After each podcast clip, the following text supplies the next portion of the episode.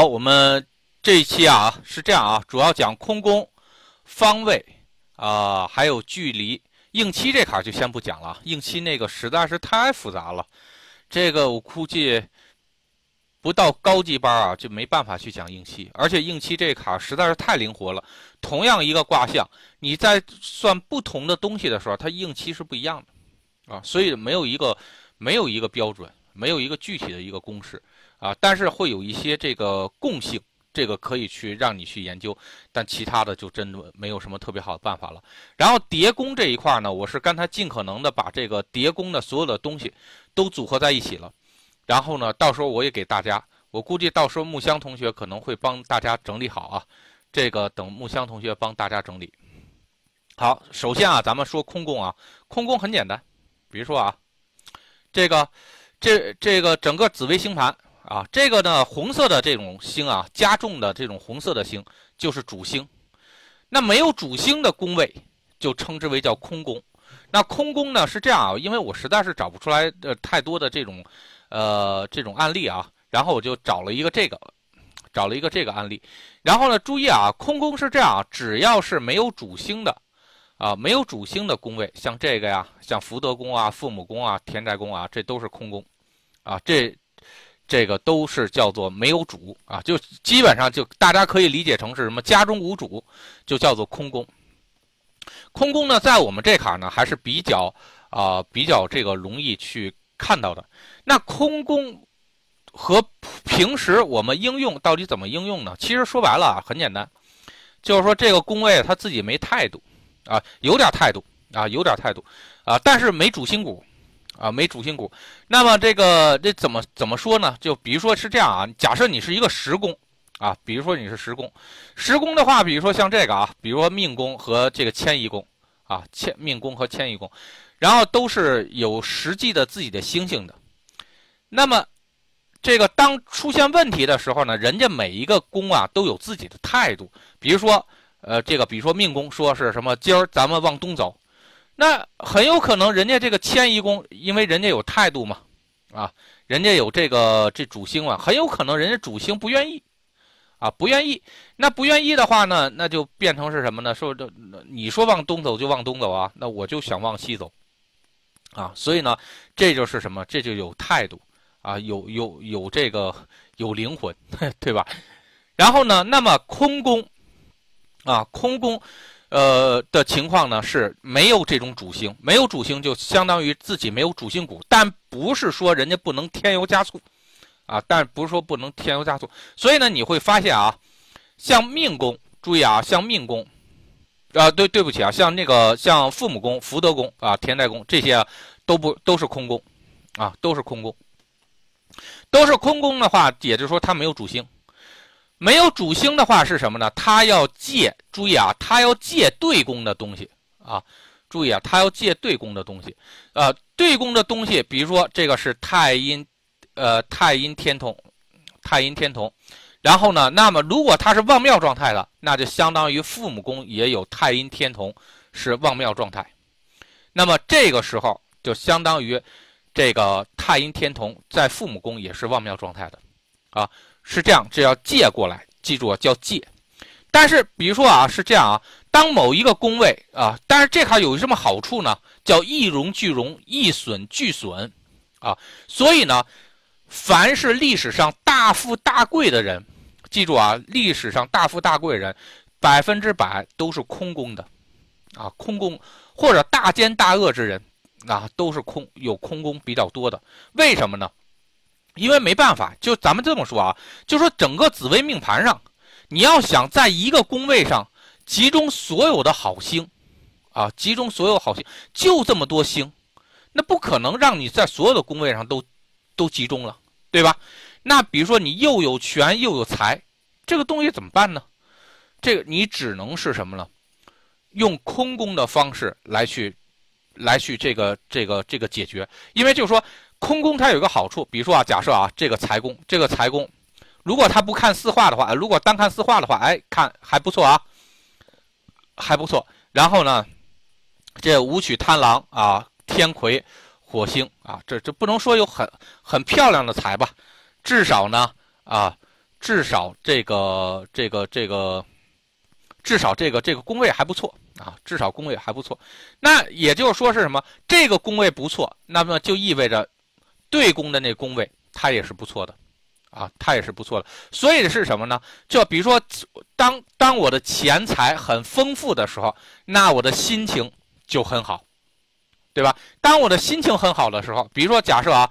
呃，这这一会儿我们再去讲。但比如说这这个这个财宫和这个福德宫正好换一下啊。当我心情很好的时候，我的财运就很好。所以为什么我在断卦的时候，有的时候啊，有的人我会说，就说你要保持一个良好的心情，因为你的心态越好，然后你的财运就越好。为什么我会这么说？它基本上都属于是这种情况，因为是什么？它的福德宫和财宫一定是共用、共用的这种东西，一定有一个是空宫。啊，所以呢，它是一个映射关系。所以当某一个东西变好了，它另外一个东西就会变好；当某一个东西变差了，它另外一个东西就变差。然后这样的这样成对的走的话呢，比如说假设一个人啊，他把他三个三个宫位都给弄得非常漂亮，那就意味着如果这三个宫位正好是对宫，比如说这这这个人啊，正好是比如说这个是极恶宫、财宫和子女宫，假设这三个宫位都非常好，记住啊。假设这三个宫位都特别好，然后呢，那么那个就意味着是什么呢？他的父母宫、福德宫和田宅宫也会非常好，啊，也会非常好。所以这样的话，这个人就很容易那个什么，这个，呃，这这，所以呢，这个这个人就很容易得到更多的好处。但是他一旦某一个东西出问题，那也是一下就损失的是两个宫位啊。好反正要好的话，就两个宫位一块好；要坏的话，就两个宫位一块坏。啊，这个就是空宫这个一个很重要的一点啊，很很重要一点，因为它它有一个映射关系，所以的映射是这个空宫的一个很重要的东西。那么还有一个事情，那么我们就也要说啊，就是说这个宫位它没有主星跟有主星它有没有区别？从看卦上啊，记住啊，从看卦上，我们认为是没有什么太大区别的。但实际上会有一些区别，比如说是这样啊，就是我记得特别清楚。然后呢，呃，大概是在一五年的时候，我碰到一个，然后他们家他们家族还是很厉害的，啊，也是一个香港的。然后他们家族大概有这个好几个孩子，然后呢，然后这个就看那个卦象的时候，有就说，比如说他从子女宫开始啊，从从那个他呃他妈妈的那个子女宫开始。啊，子女宫开始，然后呢，那个生每生一个孩子，不，每生一个孩子不就往上走一个格吗？啊，每生一个孩子就往上走一格，逆时针走一个格啊，这个是每生一个孩子往上走一个格。那么老大就一定是在子女宫，老二就在财帛宫，老三就在极恶宫，老四就在迁移宫，老五就在这个这个交友宫，老六就在这个官禄宫。好，OK，那么。就正好，比如说，因为这个具体的盘已我已经找不着了，但当时的对的卦象是是没有问题的。也就是说，比如说在这卡啊，他比如说他生到老六，老一二三四五六，好，点到官禄宫，点了了老六，这这几个宫位里面啊，只有老五出问题了。老五出问题了是是什么情况呢？哎，这个卦象就会很很很容易出问题的是什么呢？就老五容易夭折。老虎就算不夭折的话，也很容易是什么一事无成，啊，一事无成。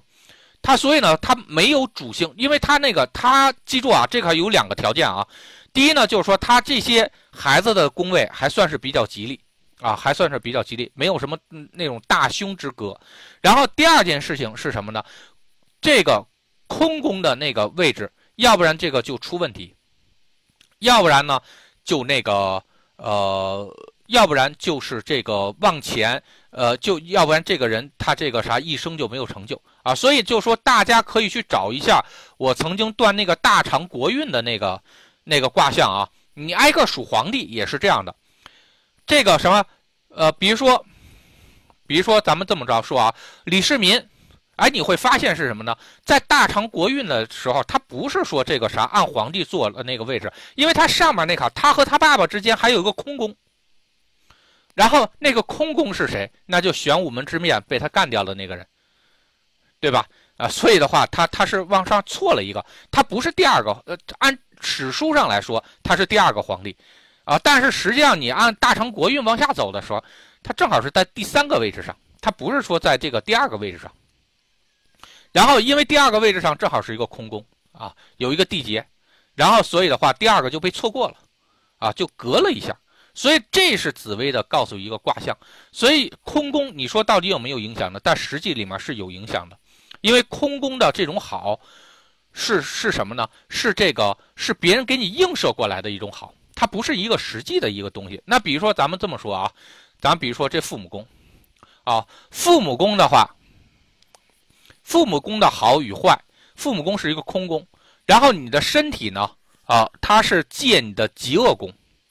啊，借你的极恶功，然后那么也就是说，你的身体的好坏，直接就影响了父母对你的气运，啊，这个是很很影响的一个事情啊，很影响的事情。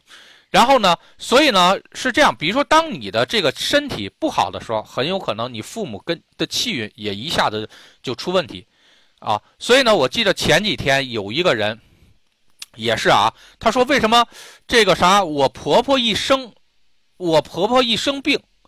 我这卡就丢工作呢，已经连着三次这个事情了，这是什么情况？那么也就是说什么？她的事业宫，那婆婆注意啊，婆婆，婆婆在哪呢？婆婆一般的情况叫叫老公的这个老公的父母宫啊，老公的父母宫一般的情况下都是这个兄弟宫这个位置上。好，这个算是老公的长辈，老公的长辈。然后呢，婆媳关系，比如说兄弟宫如果不好的话，婆媳关系一般也不好。啊，也是这样。那么兄弟宫的极恶宫是在哪呢？哎，兄弟宫的极恶宫是在迁移宫，啊，是在迁移宫。那么正好那个大运，啊，正好大运，他走二十多岁大运嘛，他的他的迁移宫正好跟他的事业宫重合在一起，他的迁移宫和事业宫重合在一起，那可不就是他婆婆身体只要一出问题，然后呢，那个啥，他事业就产生变动吗？是。迁移宫和事业宫加在一起，那不就就是这种叫事业波动吗？你升职的时候是迁移加事业，对吧？你降职的时候也是迁移加事业，你入公司的时候也是迁移加事业，你离职的时候也是迁移加事业，对吧？一样的这么一个道理。所以大家明白了吧？为什么就说她婆婆的身体不好啊？她她的这个她的事业反而倒受到影响了，就这个东西就是一个映射关系。啊，记住了吧？这就是一个映射关系。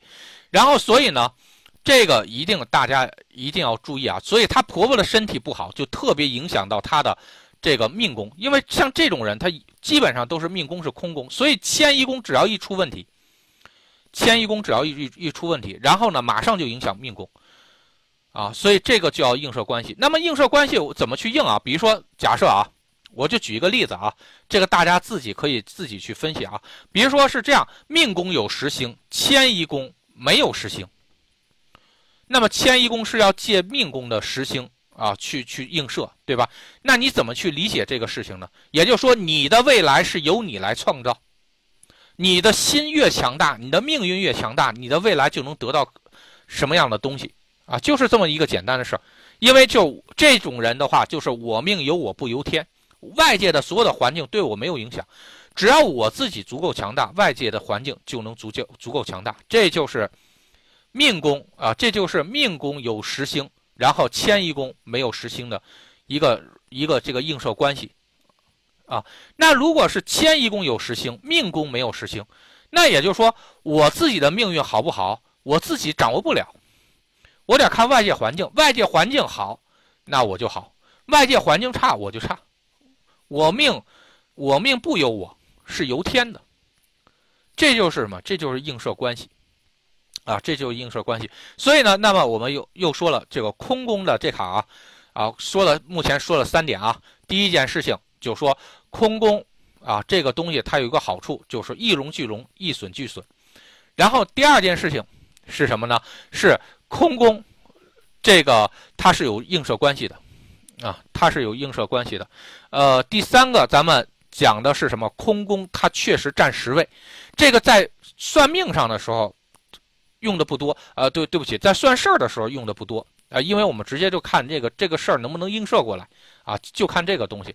但是在那个算命的时候啊，因为尤其是占那个占位的时候，这个领导强不强啊，弱弱不弱？然后甚至就说，比如说你生了五个孩子或者六个孩子，老几是有出息的，怎么看？就是看看这这套体系去看，啊，就看这套体系去看。所以的话，这个东西还是有一定这个说明力的。所以空宫确实是弱的啊，空宫确实是弱的。然后第再往下走呢，就说，那么就说空宫这里面啊，然后呢，那会出现几个情况，就就就是空宫也会有四化呀。对吧？空宫也是有四化，虽然人家，啊，这个这个没有主星啊，没有主心骨，但是不代表人家没有态度，啊，不代表没有态度。还有空宫，空宫，这个什么，这里面也是有小星的。小星是什么呢？也就是说可以添油加醋，对吧？好，咱们看啊，啊，看看啊，比如说以这财帛宫为例，人家财帛宫是挺好的。对吧？人财帛宫是什么？自己能够把这个钱放大。你看武曲化禄了，本来就武曲贪狼，人家就有钱的，对吧？就有钱的。然后呢？但是，啊，但是，而而且呢，人自己还自己把钱给放大了。也就是说，人钱财是自己放大，啊，没只要没事儿的时候就自己放大。但是人家这是这福德宫是有态度的嘛？啊，对吧？你想放大就放大。那可不是，那我得经过我允许，对吧？好，这福德宫呢？哎，注意啊，你看福德宫一点出来一个问题，直接把贪狼给干忌了，啊，直接把贪狼给干忌了。所以呢是这样啊，因为什么呢？因为是事业宫啊，因为是事业宫破军连破连贞破军零星啊。然后这基本上我们就可以理解成是什么呢？比如说啊，只要这小子他比呃这个是乾道啊，对，只要这小子。他不管这事儿，他少想点儿少琢磨点儿他都能挣大钱，啊，这比如说这个，比如说这个这个钱啊，这个给他签订合同是一百一百万，然后可可能干着干着，人家说，哎呀，小伙子，你干的不错啊，然后呢，这个啥，我这再给你加点钱吧，给你加到二百万吧，啊，他都能他都能碰到这种事儿，但是这小子只要他想，记住啊，他只要有想法了，那对不起，他就他就觉得，哎。那我觉得我干的这个东西，你比如老板，老板说让我弄弄个馒头，哎，我觉得这个啥弄馒头不好，咱给他搁个烙饼吧。好，只要他的想法一落实了，你看啊，福德和事业宫加在一起，想法落实了，啊，或者想法去执行了，按照他的想法去执行了，这个钱一分钱没有。那那人家老板说我让你弄馒头，谁让你给我改烙饼了，对吧？那你这钱一分钱没有。所以这是什么呢？就是说，只要他不想，他是不会坏这个财宫的。但是他只要一想，他就换坏了这个财宫。所以呢，就是说，呃，并不是说这个空宫就没有影响力，空宫是有影响力的。也就是说这个东西，这个这个东西好，你做好了之后，你的确放大了。但放大了之后，它这个这个流程是这样啊：首先，先先先是这样，先是一个武曲贪狼。啊，你没有去，没有去触碰它，对吧？好，你触碰了，触碰完了之后，走，变成了是什么？武曲贪狼，武曲路，武曲路的话，变大了啊，变大了。然后呢，变大了之后，好，这个啥，你肯定就无论是你产生任何一个变化，你都要冲一下这个空宫，那空宫都会发表一下自己的意见。好，那那个啥，你这不变大了吗？好，走。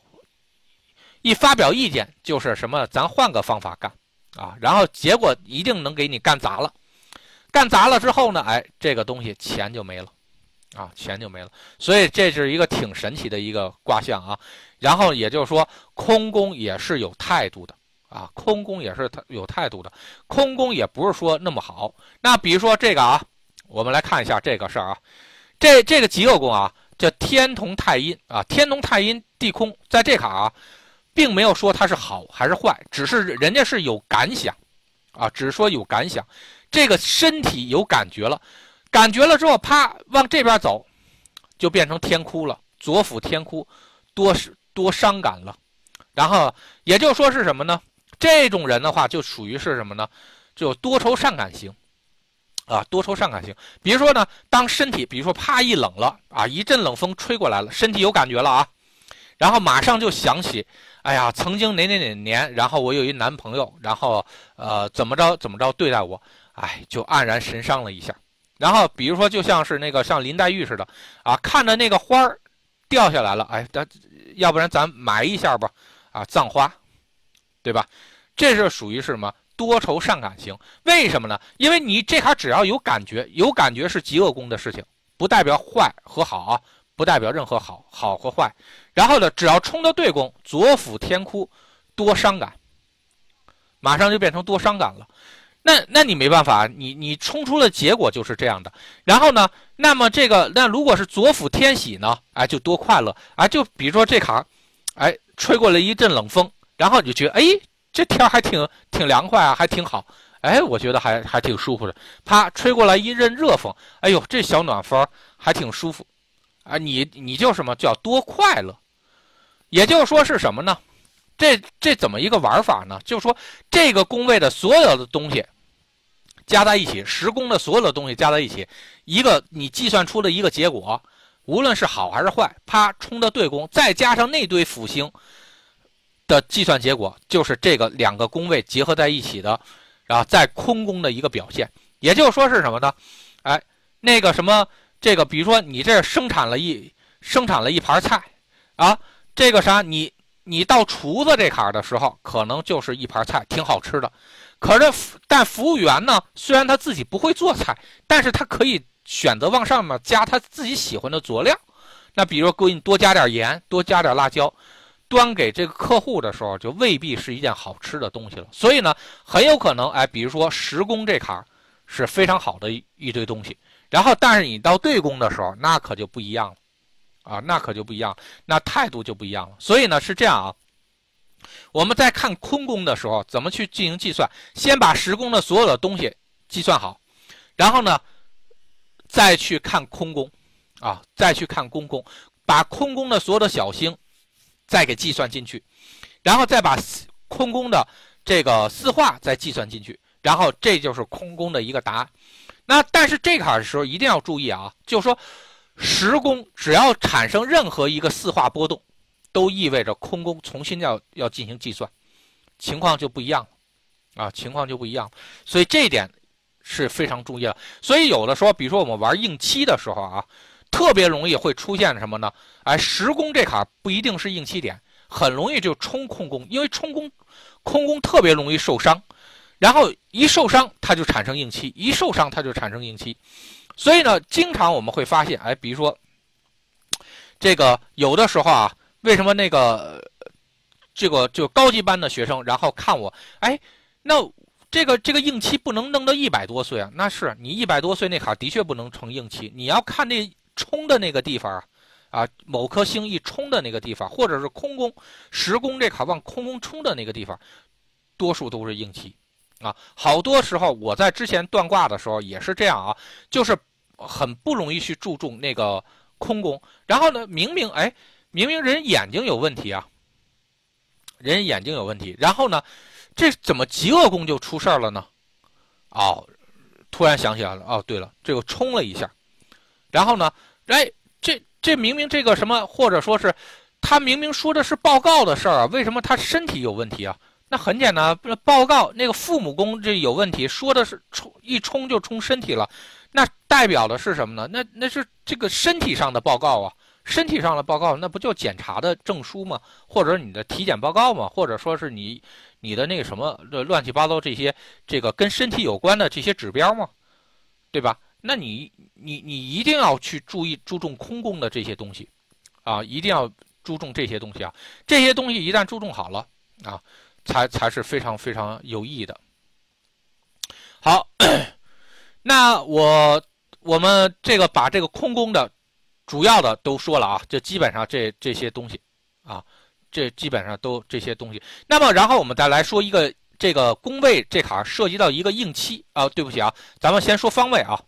方位这坎呢，呃，对，方位这坎咱们现在开始讲方位。方位咱们之前已经说过了啊，第呃最开始的时候咱们就说了，哎，木位啊，木位都是东方，啊，木位都东方。那东方的话，那那就是木三位呗，就是寅这个呃寅卯辰啊，辰也是这个辰是算是木土啊，在紫微中算是木土啊，木土。那火位的话就是四五位啊，这是火位啊，这是火位。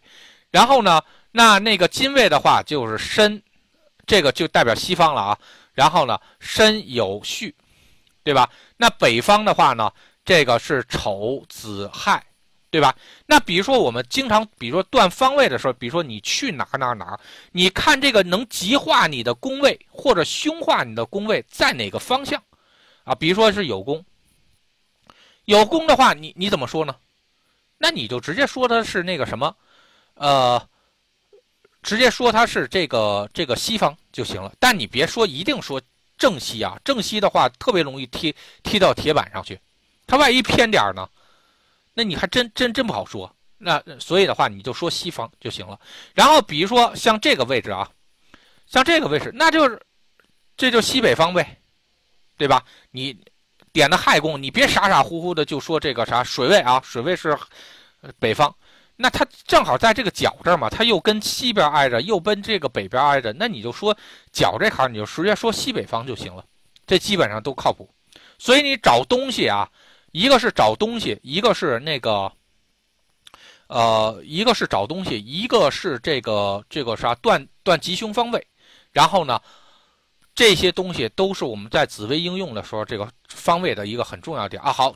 说一下啊，找东西的时候，记住啊，找东西的时候，当别人起卦的时候，比如说我这手机，啊，手机丢了，然后呢，我那个现场对，刚丢了一个小时的时候，我起了一个卦，很很有可能手机是在那个现场的。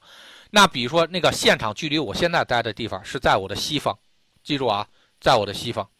然后呢，那比如说第二天他又起了一个卦象。那可能这个手机都已经被人家那个捡走了，那个人很有可能在你的北方呢。那你这时候起卦的时候，手机在哪？我的手机在哪？那很有可能就是什么，在你的北方了。所以的话，有的时候我们就经常会碰到什么？哎，不对啊，我是在那个什么北京西站这丢的。那那个啥，它它应该是西边啊，啊，对吧？然后，但是记住啊，起卦的时候，你的心念是怎么想的？你在想，比如说这手机在哪儿呢？啊，丢在哪儿了？然后呢，那么这个这个手机现在的的位置就是它的位置，所以有可能会出现什么呢？你断出的结果跟它是不接受的，这有可能出现这种情况。那么很有可能啊，比如说一个人住北京的门头沟，那北京西站的确是在北京的西边。但是你门头沟还在北京北京西站的西边呢，那你你回到你们家了，你起我的这个手机在哪呢？啪，直接给你指着东边，那是很正常的事儿，明白了吧？因为是什么？因为你现在的丢丢手机的位置在那个北京西站，但是你已经跑到北京市门头沟了，已经是非常非常非常西的一个地方了，那你就不能说这个东西，他跑那跑那边去了，那个说不能说还在北京的西边。是吧？他就跑你东边去了，所以的话，这个时候一定要注意啊！就有这种找东西卦特别难去难去弄。我我之前算的时候啊，也就是十卦里面能基本上对三卦啊，三四卦是吧？不，这种东西的话，反正是需要很强的灵感，各方面起卦，对方起卦什么都到位了啊才行。有过神断，但是那个什么也不多，大概也就是这么多年，也就四四五个吧，在网上啊，这个啥这个。比较神断的，然后呢，有的时候也是当时人家不见得能够承认，但是过一段时间人家能承认啊，这个是这样啊，所以找方位这个东西一定要非常小心啊，不是那么简单的。还有一个事情，这个盘也是非常有意思啊啊，比如说啊，这方位，比如说假设子女宫是吉宫，那你说到底这个他，比如说人家说啊，那个啥师傅，你看一下啊。我这个我去哪儿上班对我好？啪，子女宫是子女宫这边是有主星，它能四化，并不是说子女宫的方式方向一定好，知道吧？所以你自己看一下啊，比如说这个位置，假设啊，这个子女宫在这卡，这这边呢是东北东北边然后这边呢是西南边，对宫就是西南边，因为是空宫，记住啊，它是空宫。空宫的话，所以的话你要跟他说的话，你就说两头走。然后呢，呃，这个东北、东北和西南都可以。但如果这俩选择哪个更好的话，你看啊，东北的话这是太阳平，这个这个肯定是错的啊啊，所以叫太阳平加这个巨门旺。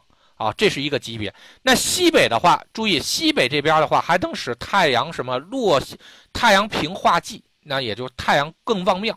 所以的话，西北和东北都适合他。但是这个，呃，这个呃，对对不起啊，西南和东北都适合他，但西南使这个太阳化忌了，然后呢，会更适合他。啊，会更适合它。所以你看一下这个东西，你要碰着空宫的时候，测方向的时候，两头都要看，啊，记住啊，两头都要看。然后要不然的话，就这个是要不然你就很容易就贴的踢到铁板，然后或者断错卦，啊，所以呢，这是找方位啊的一个很重要的一一个事情。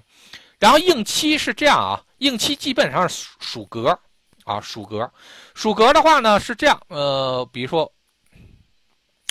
比如说，你看啊，这个，比如说像像这个卦象啊，这个卦象看你问什么问题啊？这我大概说一下啊，应期的事情啊，还有测距离的事情。呃，测距离的话，比如说，人家啪粘到了一个迁移宫，迁移宫说是这个啥，这个距离父母有多远？一看，这个迁移宫的产生的四化就在极恶宫这坎冲父母宫，那不用说了，你这个人就算这是外出的话。他离他的父母也不会特别远，啊，他离他的父母也不会特别，因为是什么？四化就在迁移宫的旁边。比如说，这个卦象啊，就是测这个啥，我我会不会，比如说我上完学之后会不会远离家乡？啊，有有的人他是这么测的啊。所以这时候，比如说有的时候，哎，正好点到迁移宫，迁移宫的话一看，哎，这个跟这个极恶宫，这个化禄的地方，或者是产生四化的地方非常近，这就这就知道了啊，他不会走的特别远。但比如说迁移宫，然后直接啪处到命宫上了，或者是直接是什么处到田宅上了啊？假设啊四化这假假设天宅宫的，呃迁移宫的一些四化直接是点到这边去了，然后这就是什么呢？这就远离家乡。至少你看四个格的话，大概每个格至少一二百公里的话，这个这个距离就不太远不太近。尤其是对宫的那种，对宫的那种那个距离。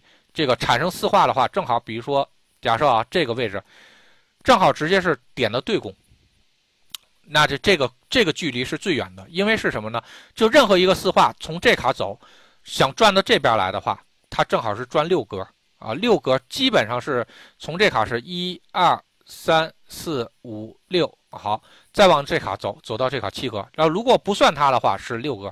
啊，算它的话是七格，七格是所有的单位紫微的能测的单位里面最大的，啊，所以呢，你多远的距离，哪怕你就是地球对面，你也把它分成七分七七等份，啊，也就是把它分成七等份，然后呢，你来去测这个距离，啊，它是这样的，它大概是测一个距离，你就不能说精确，非常精确，精确的话你就必须得看什么呢？你就需要看的是宫位，比如说七煞。这个是什么？这这个是一条长线，然后再加上四化差的比较远，然后啊，这个东西很有可能就比如差一千公里以上了啊，你基本上就可以这么断。然后呢，但是如果是七煞左辅，那就两千公里以上。那如果那这来一个出国门，然后呢太阳巨门，那那这个东西你就自己再去再去这个啥加加距离啊。这个东西它是这么着走的啊，这个距离和宫位还有应期，这呃，这个距离和应期，这个我在高级班，我到时候找找一些案例，然后想办法给大家讲专题。但是现在呢也没有太多的功夫，大家就先大概听一下就行了啊。好，我们来说一下叠宫啊，叠宫是非常非常经常用到了啊啊，比如说咱们。呃，叠宫有两个东西啊，好多人都认为这是什么呢？就是说你必须得是，比如说咱，呃，来个什么，好，来个什么这个这个大线，啊，这个可以的，粘物可以，占物可以这个测这个与某事的距离啊。比如说来个大线啊，我们经常看，哎呦，这这两个宫位叠在一起了，你能知道是有这么一个情况。但其实不，但其实是这样的，四化之间也是可以看出这个东西的情况的。那比如说咱们这么说啊，这个父母宫，啊，这个父母，这个父母宫，他点出了一个四化，说的是田宅和交友，啊，交友。那基本上这个父母和田宅的这种。这种组合，父母和田宅这种组合，在四化上，这基本上就代表是家中的父母。家在如果和交友处在一起的话，啊，因为交友冲这个兄弟，啊，兄弟，然后呢，那么兄弟再加上这个田宅再加父母，有可能是妈妈，啊，有可能是妈妈，也有可能是配偶的妈妈，啊，所以呢，基本上你个你一点这个父母宫，你就知道它主要它这几个。四化的落点，它凑在一起，它是往哪哪方向上走？为什么它，它它它是走这个家里呢？因为它走走的是田宅宫，啊，走的是田宅宫。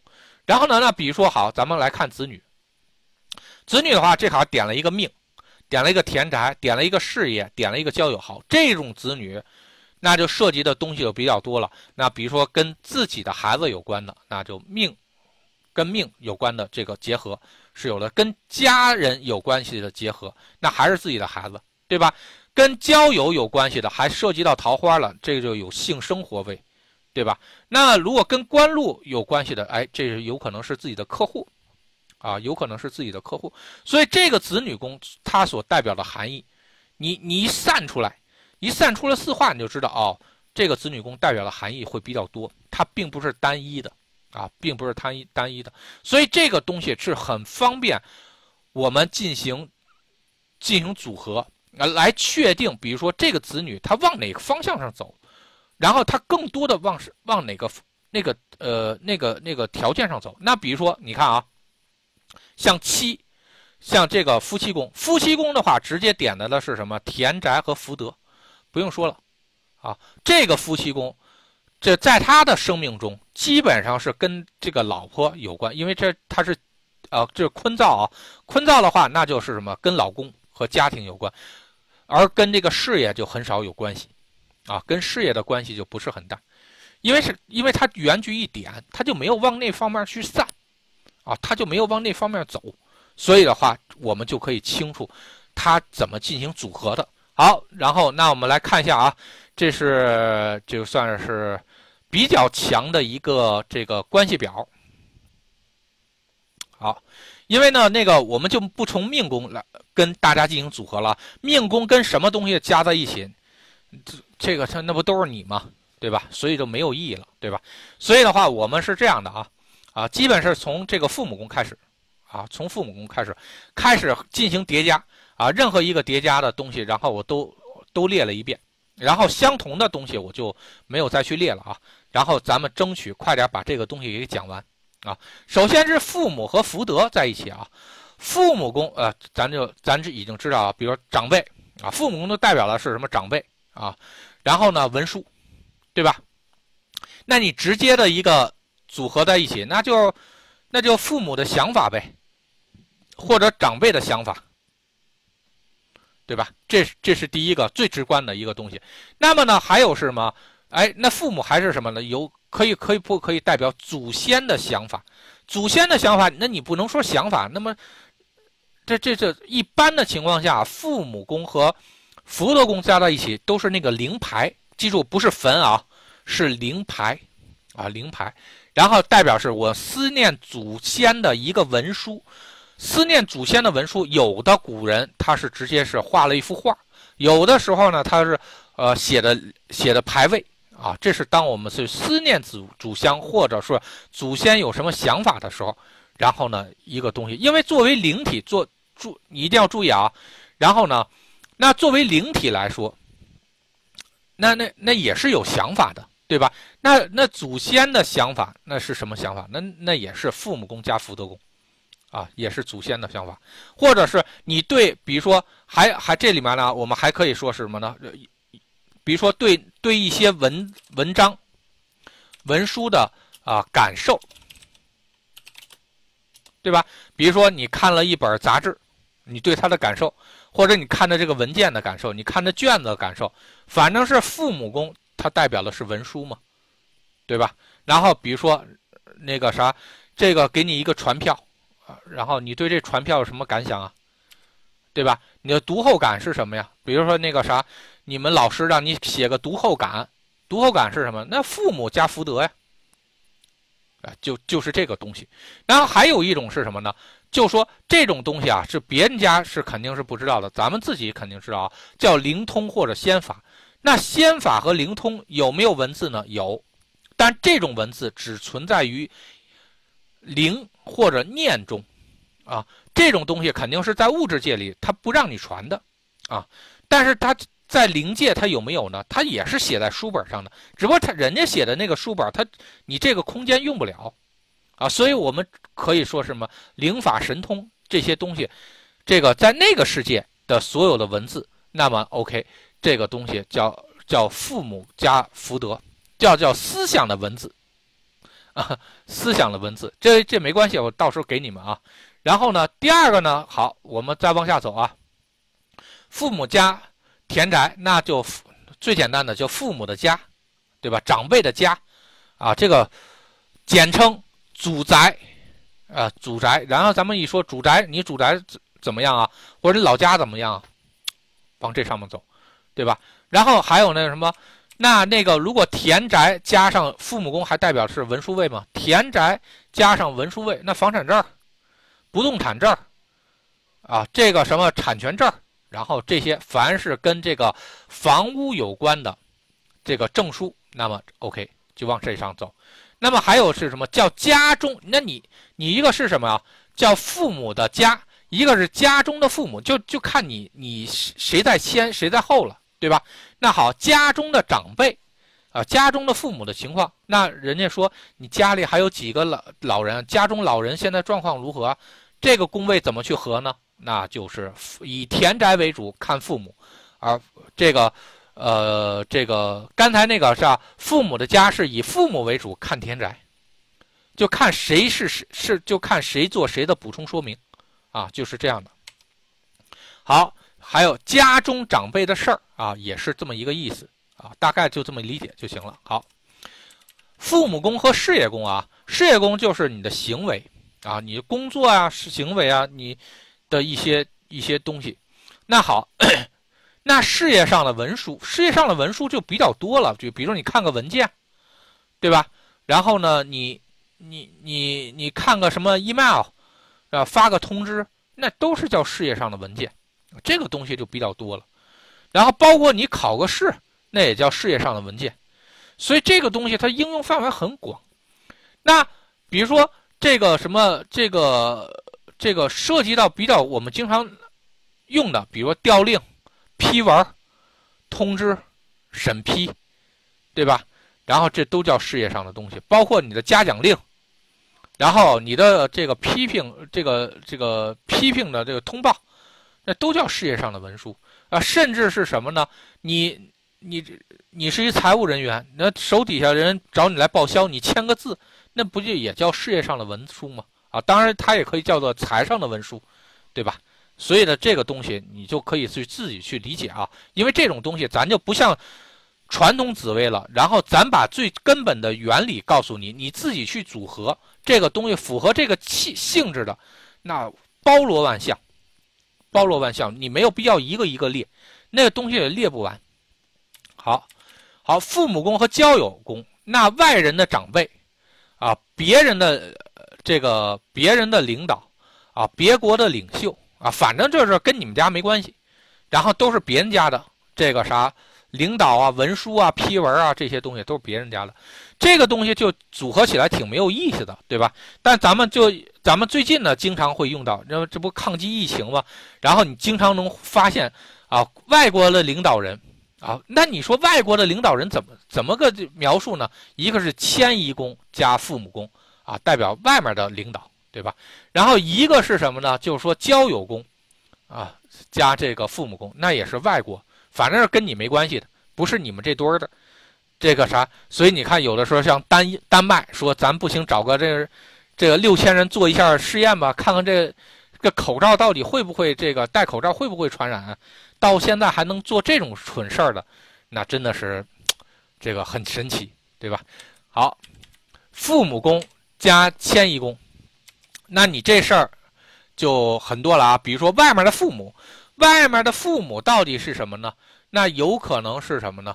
啊，比如说外国领导人啊，刚才这个有点跟那个交友宫加那个啊父母宫有点相同了，但是呢，一个是迁移宫的表示，代表是门外的。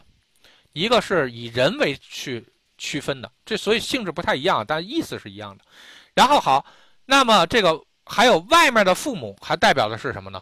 啊，这个一般的情况下都代表的是政府，啊，一般的情况下政府这个用的挺多的啊，啊，尤其是那个很多那种，比如说受受受受政策影响的那种行业啊，他政府来的一个批文，全虾米。啊，尤其那帮拆迁啊，拆迁说人现在那个不不做那个城中村改造了，全虾米了，对吧？这个是这样。那比如说你外出外出的那个外出的文书啊，签证啊，然后比如现在这不所有的小区都做那个检检疫，对吧？你没有你们小区的通行证，估计你就不行。通行证你要外出的话，得要有个证书。然后像那个之前，比如说。你要想从某一地到某一地，然后你得有介绍信，对吧？好，这个东西，反而还有一点是什么？迁移宫跟任何的宫位加在一起，代表这个东西不稳定。不稳定是什么呢？那比如说你把父母当成长辈的话，那父母加迁移的话，长辈如果外出，岁数太大的话，外出这绝对不是一个好事，估计就快死了啊。那你去哪儿啊？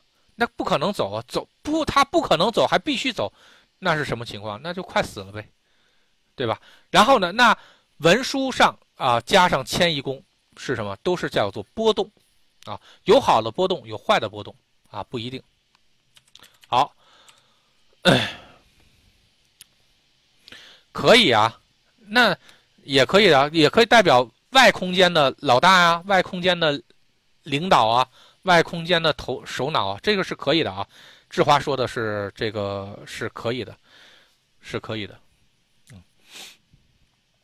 然后甚至你还可以引申成什么叫前世的父母啊啊，前世的那个领导啊，然后都可以啊。但是这种应用的少嘛，对吧？它不是说很多的应用。好，父母宫和极恶宫在一起，那就是什么呢？与身体有关的文书。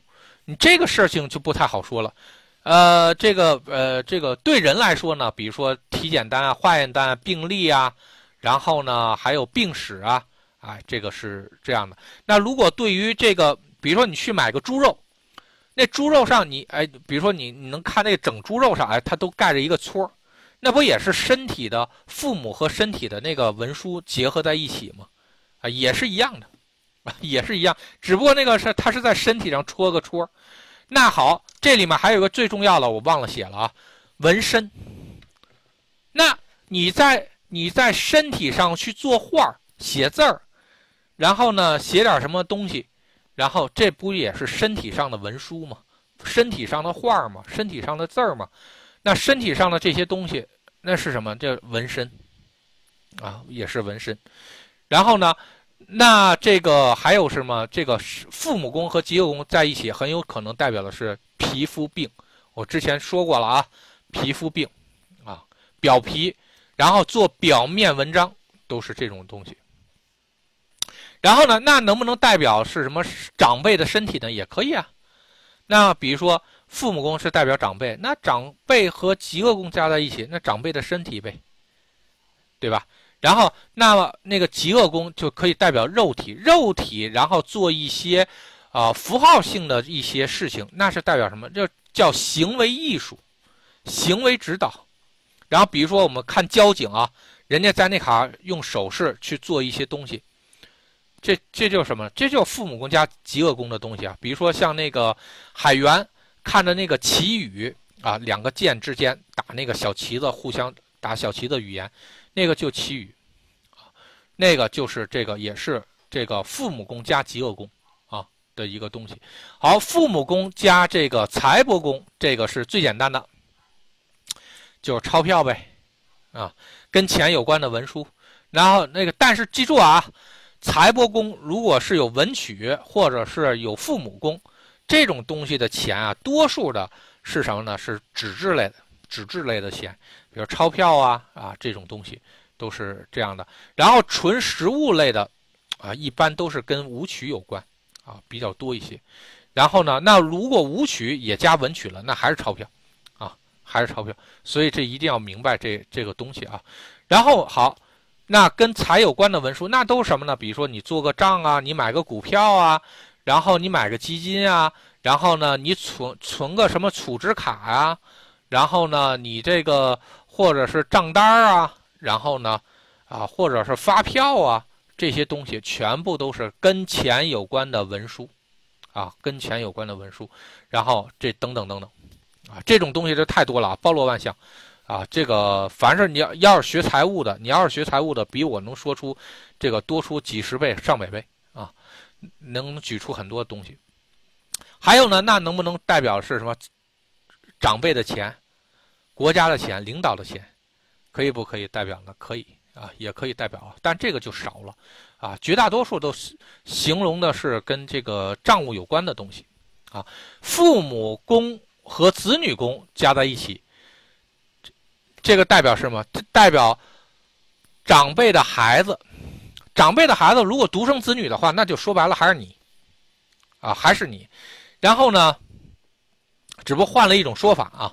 但是如果你父母啊，比如说你不是你们家的独子，啊，尤其像那个呃，这个咱们父母那代，呃，一般都一生好多。那一生好多的话，那父母的孩子可是泛指的是父母。下的所有孩子的一个总称，可不见得就只有你啊，所以这个一定要注意啊。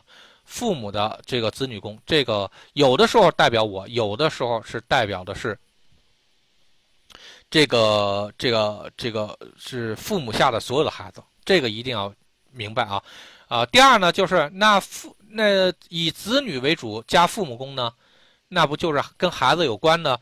那孩子的书，孩子的学业。孩子的考试，孩子的这个这个兴趣班然后这些东西都是子女和父母宫加在一起，啊，都都可以这么着去弄。然后有的时候，比如说我们编程的时候啊，经常是子模块哎，你把那个子子程序拿过来啊，有的时候就是父母宫加子女宫，啊，它是什么呢？啊，就这个，尤其像那种子地图，啊，地图块。然后呢，比如说我们是地有一个是这个世界地图，然后你把中国地图拿出来，它只是它的其中的一部分，啊，它只是它其中一部，这个很少应用啊，绝大多数都是往什么，呃，子文件上应用，然后呢，或者说是这个跟孩子有关的东西，啊，孩子书本啊，孩子学习啊，孩子的文书啊，然后呢，好多家长都都测的是这个，好。父母和夫妻宫在一起，那就是感情的证书呗。感情的证书是什么呢？那不就是结婚证呗，对吧？当然，你离婚证也是感情破裂了啊。感情破裂了之后的证书，那不就离婚证吗？其实一样的啊，一样的。然后呢，还有是什么呢？那那个，呃，这个这个还有婆媳关系啊，或者是是，或者是我这个，如果搁在那个。搁在南方的话啊，然后呢，他他老婆，老婆的这个可以是说成是什么呢？比如说这个配偶的父母，那比如说是这个你娶媳妇儿的话，那就是岳父岳母；你要你要是嫁人的话，那就是公公婆婆，对吧？那就是这个叫感情的，就说或者喜欢人的父母啊。OK，这个就是这个这个配偶的父母啊。然后呢，那么所以呢，有的时候也。可以称之为婆媳关系，也可以叫呃，这男的叫啥？不太清楚了。然后呢，反正你们理解这个意思就行了啊。好，父母和兄弟宫在一起合作文件啊，啊，比如咱们就说，哎，咱咱合作个事儿呗，然后写个合同啊。合同是什么呀？那不就是这个啥？你可以说这是什么呢？事业上的文书啊，咱做这个事儿的文书，这个。用事业上的文书是什么？是指导性，这个事儿咱们应该怎么做？咱俩合伙干一个什么事儿的文书是什么呢？是兄弟加父母，描述的是什么呢？是在你干什么，我干什么，咱俩共同干什么事儿？啊，这描述的是这方面东西。所以呢，都是叫做合作文书。但是呢，你看是用事业宫去表示，还是用这个兄弟宫去表示，这个性质可就完全不一样了啊。然后还有结婚证，结婚证的话，有的时候结婚证、离婚证也是用这个兄弟宫加父母宫来去表示。嗯，那那个，呃，那比如说是这个，那结婚是什么呢？不就搭帮过日子吗？对吧？搭帮过日子一块的证书。那就是这个啥，结婚证呗。然后呢，那散伙的文书，那不就是离婚证吗？那比如说合作，两个人合作，那合在一起的就合股的合股证，然后或者合作文件。那散伙的话，那就分家证啊，或者分家的文件。然后就这样，包括是什么呢？比如说美利坚合众国啊，美利坚合众国，那是什么呢？这是各个州共同去签署的一个。合作这个合作文件，或者各州成立的一个政府，啊，那么这个东西是什么呢？这个东西叫做联盟，啊，联盟，因为联盟里面呢，大家都是平等的，啊，大家都是平等的，所以呢，大家共同起草了一个平等的东西，啊，这个东西叫做就叫做联盟，联盟和协议书，啊，当然也是什么呢？比如说。这个啥，像我们叫兄弟兄弟省会政府啊，兄弟省会这个省长，那是什么呢？那也是什么兄弟加父母宫啊？因为这大家是平级的，平级的之后呢，但性质都一样，级别都一样，但也是对方的领导啊。这个所以的话，那也是或者说兄弟单位的领导怎么样？OK，就是这样的。好，我看啊，心随天地说的是什么？叫宫位叠加。是两个父母宫和夫妻宫在同一个宫位，还是父母宫，呃，夫妻之间隔两个宫位？是这样的，叠加呢一般是两个、三个情况啊，一般是三个情况。第一个情况呢，就是比如在大运流年的时候，经常会出现什么不同时间差的两个循环体系，然后叠在一个宫位上，对吧？啊，比如说像今年，就是有些人就是子女宫和事业宫叠在一起了，那么你就要好好考虑一下，你的那个你的这个客户会不会受到影响啊？这个是一个方向。第二个呢是什么？四化所涉及的宫位之间的关系，然后也可以进行宫位叠加。啊，也可以进行宫位叠加。第三个事情是什么呢？就说某个宫位和某个宫位叠加出来了之后，形成了一个全新的宫位，但这个宫位它具备那两个宫位的性质。那比如就像兄弟宫，兄弟宫呢，基本上就相当于是夫妻宫加父母宫的叠加，啊，夫妻宫加父母宫的叠加，然后它实际上是是兄弟宫。但是它可以代表的是夫妻宫和兄兄弟呃夫妻宫和父母宫叠加的效果，啊，虽然它呃并没有这个直接去叠加，它只是相当于合宫了，啊，相当于合宫了。然后呢，所以有的时候我们会出现这种情况，啊，会出现这种情况去表示这宫位叠加就基本上是这种三种形式。然后呢，有的时候这第三种形式是比较讨厌的。你可能一下子反应不出来，因为每一个宫位都有可能被其他的宫位叠加，所以的话，那个我们基本上只考虑前两个吧，然后就可以了。然后那个第三个的话实在是太复杂了，那你兄弟宫可以代表的性质多了，对吧？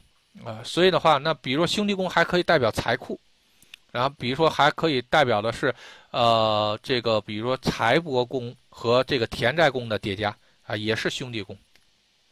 然后代表财库，那也可以代表你的病情发展。病情为什么可以代表病情发展？因为你极恶宫和事业宫的叠加也是兄弟宫，对吧？那么实际上就代表是肉身的肉身的发展。肉身的发展的话，那就比如说就经常容易粘出的是病情发展。所以的话，这个东西的话就太复杂了。所以我们只考虑前两种啊，前两种的东西。呃，第三种的话就没办法了。双宫同卦可以算是，啊，可以算是那，但是双宫同卦说的是什么呢？是同样的，就说一损俱损，一荣俱荣，因为他们拥有相同的天干，啊，所以呢，看似两个完全不相干的宫位，当一个受损的时候，另外也一个也会受损，啊，它是这样的这么一个情况，呃，所以呢，的确会出现双宫同卦，但双宫同卦基本上没有说说叠加的啊，没有叠加的，没有叠加宫位的。好，我们继续往下走啊，福德宫加天宅宫，想家啊，想家了，然后福德宫。福德宫一般都代表想法啊，想法的家是什么呢？那就灵台丹田，然后呢本石，啊，这就是什么呢？福德，啊，那福德加田宅还容易出现什么坟位，啊，坟位这个我没写啊，然后这个写了写了坟位，所以这个一定要注意。如果是本命加大运加流年，是不是就会三层呢？会的，所以你要一层一层的去叠。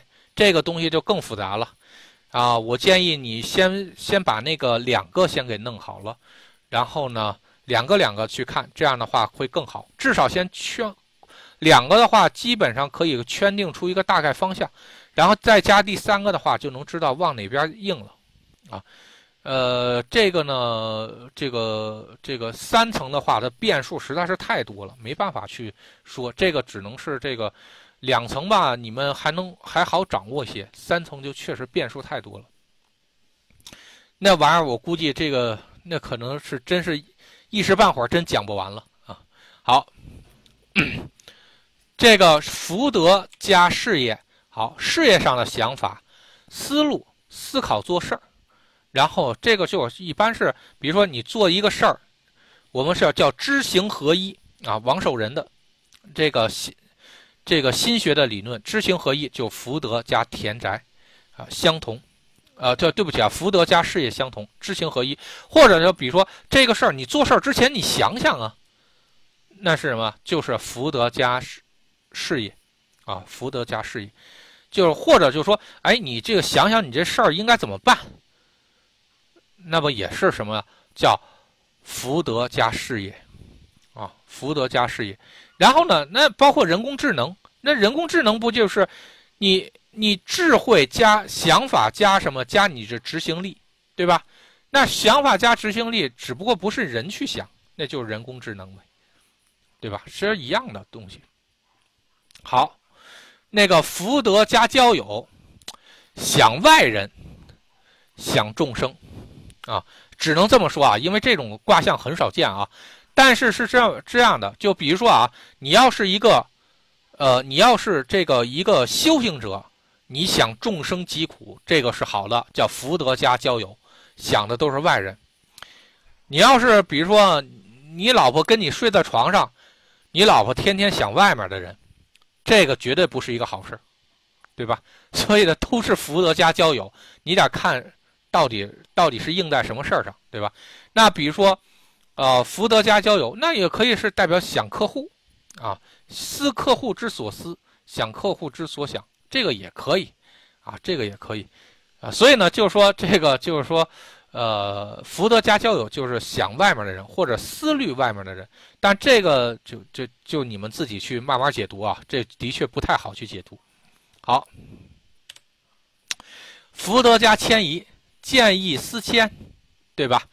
啊，这思迁这个，这这就不好说了。或者说思想开小差了，哎，这个也是这个福德加迁移，就思想飘到九霄之外了，啊，思想就不在这儿了，啊，同床异梦，然后这都是可以用福德加迁移，啊，包括是什么呢？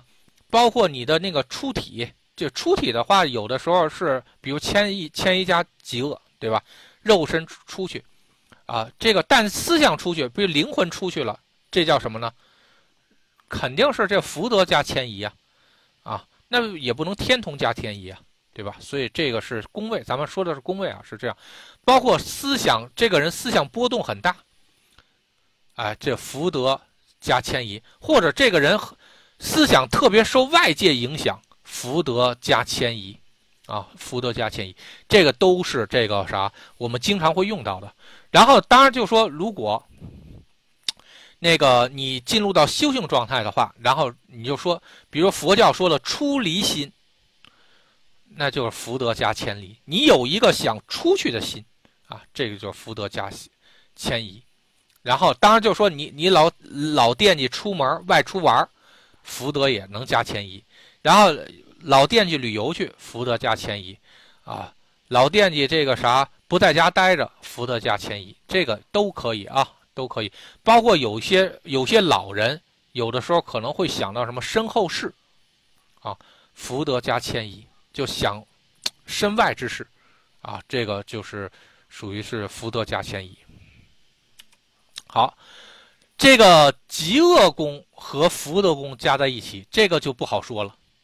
啊，极恶宫就代表想法，啊感受，然后呃对不起啊，福德宫是代表想法感受，极恶宫呢是代表的是什么呢？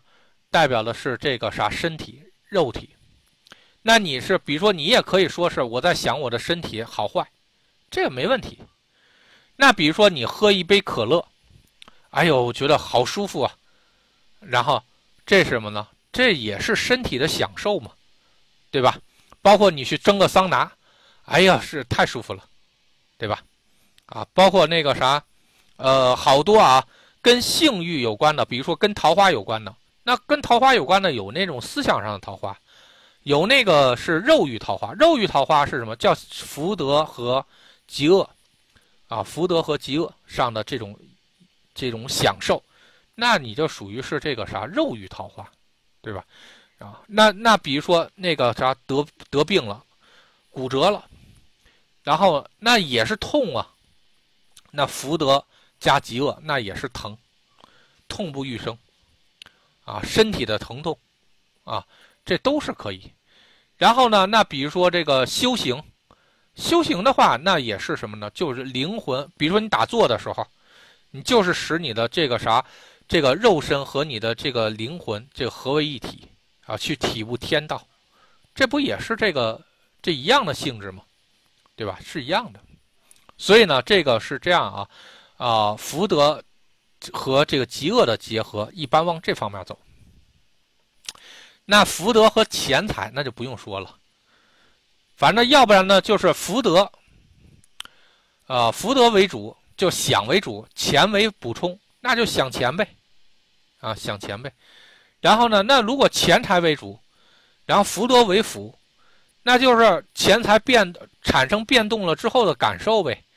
那变动有可能是花钱，有可能是挣钱，对吧？花钱有可能是开心的，有可能不开心的，对吧？那比如说你花钱去看电影，那就开心了；那你花钱了治治病，那绝对不开心，对吧？所以你挣钱，挣钱也有开心的和不开心的。那比如说你那个啥，你工作了一小时，人家给了你十万，挺开心的。你工作一小时，人给你十块，你不开心，对吧？所以的话，这个自己去琢磨啊，这自己去琢磨。然后福德和子女宫，哎，这事儿就比较轻。那你直接想想孩子可以不可以？可以啊，想孩子只要是孩思考跟孩子有关的事儿，那吃这孩子吃喝拉撒的所有的事儿，只要你在思考，都可以用福德加子女。那子女宫还有一个什么东西啊？那就是这个啥，这个什么还有还有代表的是什么？就性生活呀。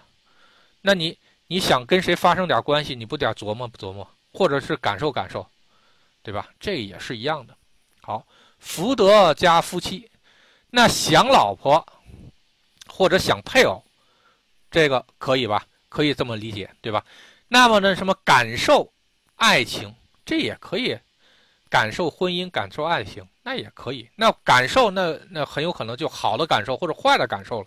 那随便就加词儿了，对吧？然后呢，那你可能其他大师给你列了二十多项，这个跟那个啥，跟这个，跟这个这个感情上的感受，那其实说白了都是一个意思嘛，就是感受感情嘛，感受情感嘛，对吧？然后，那福德还有是什么？这个这，因为夫妻宫还代表的是做事儿的结果。啊，做事结果，所以的话，比如说，有的时候咱们就说，就是说举一反三，或者是就是说这个做一步看三步，看三步是什么意思？你一定是在想的是做完这一步之后的之后的这个结果的结果的结果啊，这个东西才是你举一看三，对吧？所以就说我在想，这个事后的结果是什么样的，或者我在推算未来的这个结果的时候，好，这个东西都叫做福德和夫妻，因为福德和事业，事业是怎么做，然后做完了结果是什么样子，这个是夫妻宫代表的，所以它性质不一样。然后那比如说，我感受做事儿结果，这有点抽象啊，那很简单啊。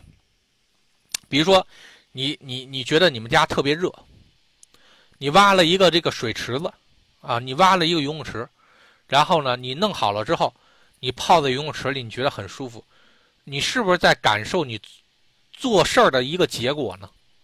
就是这样的，享受成功，享受成功的喜悦，啊，这是往好了说啊。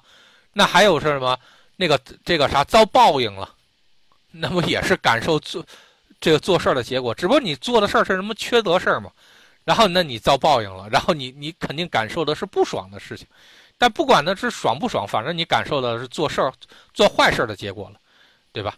啊，这也是一样啊，就说这个往好了说就是感享受成功，往坏了说那就那遭报应，呃，体验一下痛苦呗，对吧？好，福德和兄弟，啊，福德和兄弟的话，那比如说想朋友。可以不可以？可以，然后呢？感受友情可以不可以？可以，啊，然后呢？那想同行、同事、同学，啊，或者同什么什么的东西都可以，因为兄弟宫嘛，它毕竟是平级的，只要是平级的东西，你只要再去想，那都符合这个卦象，啊，这个所以呢，这个事儿就不不太好说了，所以呢，这个或者是这个朋友有什么想法要跟你说，朋友的想法可以不可以呢？也可以啊。所以这个东西就看以谁为主了，是以福德宫为主，还是这个啥以兄弟宫为主？然后，这个这个这性质就完全不一样，对吧？好，咱们再继续往下说啊。哎呦天哪，这讲这这这这有点累啊。嗯，好，我们继续啊。然后这个争取把它讲完。然后田宅，田宅和事业不用说了，就是办公室嘛。啊，写字楼、写字间、工作的舞台。然后包括人家，比如说这个在大剧院上人跳舞，那就人家工作的舞台嘛，工作的区域、工作间。然后呢，或者包括那个啥学生在那学习呢，人家那个办公桌，那不也都是这个啥？这个叫事业家田宅吗，啊。但是事业家田宅有一个很重要的东西啊，称之为叫场。这个东西很抽象啊，就是什么呢？代表你能力区域。能力所在的范围，这个东西在灵修的时候会有啊，然后我们都会建立场，场建立到极致的时候，可以开辟空间，啊，场建立到最极致的时候，比如像佛祖，佛祖的话，可以这个啥，弄出一个叫做超出六道之外的这个一个空间，那么就极乐世界，在这个世界里面，我说了算，我说了算，谁开辟的谁说了算。这个叫做场，啊，那么这个场在现实中的应用说，哎，比如这个人气场很足，就是这这种样子。那么这个场在物理中的应用是什么？比如叫黑洞，啊，那比如说这个这层空间有这层空间的很多的这个，比如说光学特性，然后呢这个物质特性。但是你会发现啊，当你进入到黑洞的时候，你会发现一切的宇宙的物理特属属性基本全都作废。为什么？因为在那个空间里面，然后呢，是人家说了算，啊，人家说了算，是黑洞的说了算。黑洞说那个空间应该是怎么样的，就是怎么样的。因为是什么？它已经完全超出了它的力量，已经完全超出了这层空间所能承受的极限，啊，所以呢，它就可以形成自己的场，啊，这个一定要注意啊。包括我们念经的时候，为什么让你每天都要坚持念呢？啊，一定非常静心的。勤心静气的去念，这个也会产生一种佛场。它一天一天加持在你身上的话，每天都不间断的话，它就会形成一个很强大的一个场，啊，这个这个场也是我们需要的，啊，当然这个东西，嗯，这个啥，别人肯定是说不出来。然后呢，这个东西我到时候可以去做一个，呃，小的那个讲解啊，咱就不多说了啊。好，田宅和交友，那就外人的地盘呗，啊，家外有人。啊，或者邻居，啊都行，这个反正是这个空间不归你管，这是别人的地盘，啊，跟你没什么关系。好，迁移宫和这个田宅宫，那就比如说外面的房子，啊，家外的东西，比如家我们家外的那个什么，比如说我们家外面这个啥，说最近立了一个烟筒。好，家外是什么意思呢？就迁移宫加这个田宅宫就是家外。那比如说外出的房子啊，可以外出的房子是什么呢？也可以是车，啊，也是可以是车。所以为什么啊？所以为什么子女宫不好的时候容易出现车祸？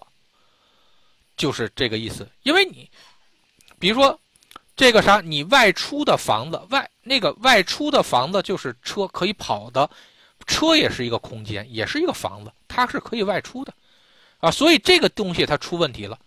那那你就出问题。那子女宫，从正向意义上来说，跟这个车是没有关系的。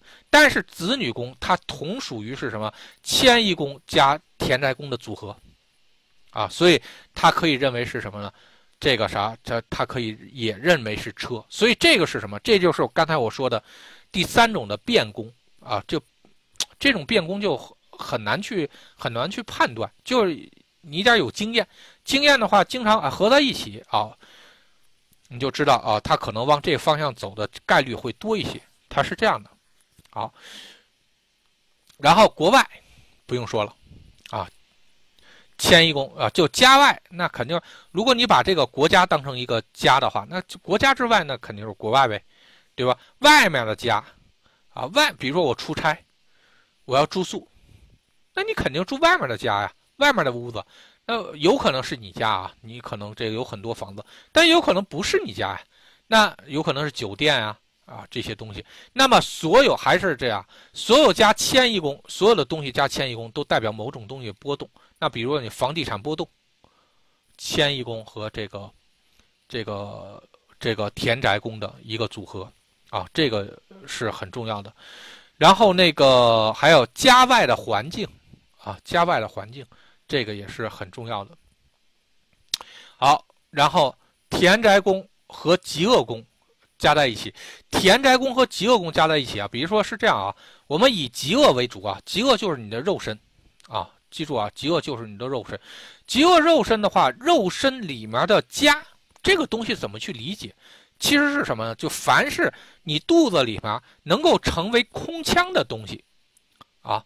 都可以用叫极恶加田宅的组合来去代表啊，但你得看它在哪。比如在在在这个紫微盘的上部分，那就脑腔啊、颅腔啊，对吧？有的时候还能说是鼻腔，比如跟武曲啊，这个极恶加田宅加武曲，那可能就鼻腔啊。那么还再往下走呢？那比如说那个肺，肺它也是一个空间。一个屋子一样的东西，然后再往下走呢，中部中段的话呢，那就比如说胃，啊胃，那女性的话呢，那比如说极恶加田宅，就很有可能代表是子宫。如果是设再加上一个子女宫的气象的话，这个东西就是子宫，啊子宫跟孩子有关系，或者加上一个天同，也是代表的是这个东西它要孕育孩子。啊，这所以呢这是子宫，啊，然后再往下。走的话呢，那比如说，你的那个这个，比如说涉及到丹田啊，主要你练气的话就丹田。然后如果你不练气的话呢，那比如说膀胱啊，膀胱。然后比如说咱们还有那个叫做虽泡，就专门存储尿液的那个东西啊，这个东西它也是一个空间，可大可小的空间。所以这种东西跟腔类有关的东西。然后都是什么叫极恶加天才，甚至小到可以是什么？可以是你的耳腔，啊，耳腔，那个啥，就那么小的空间，它也可以叫做一个空间啊，你身体的空间。所以这个东西还是挺有意思的啊。然后还有呢，就说，如果以田宅为主，极恶为辅，那就你你你们家的那个肉身呢，你们。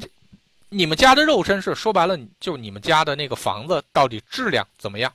这个不是家运啊，这个是房子的这个物，这个叫物理的属性。比如说你们家住的是一个特别破的房子，你们家经常漏雨，啊，你们家那个怎么样怎么样？这个是叫家运的田宅，记住啊。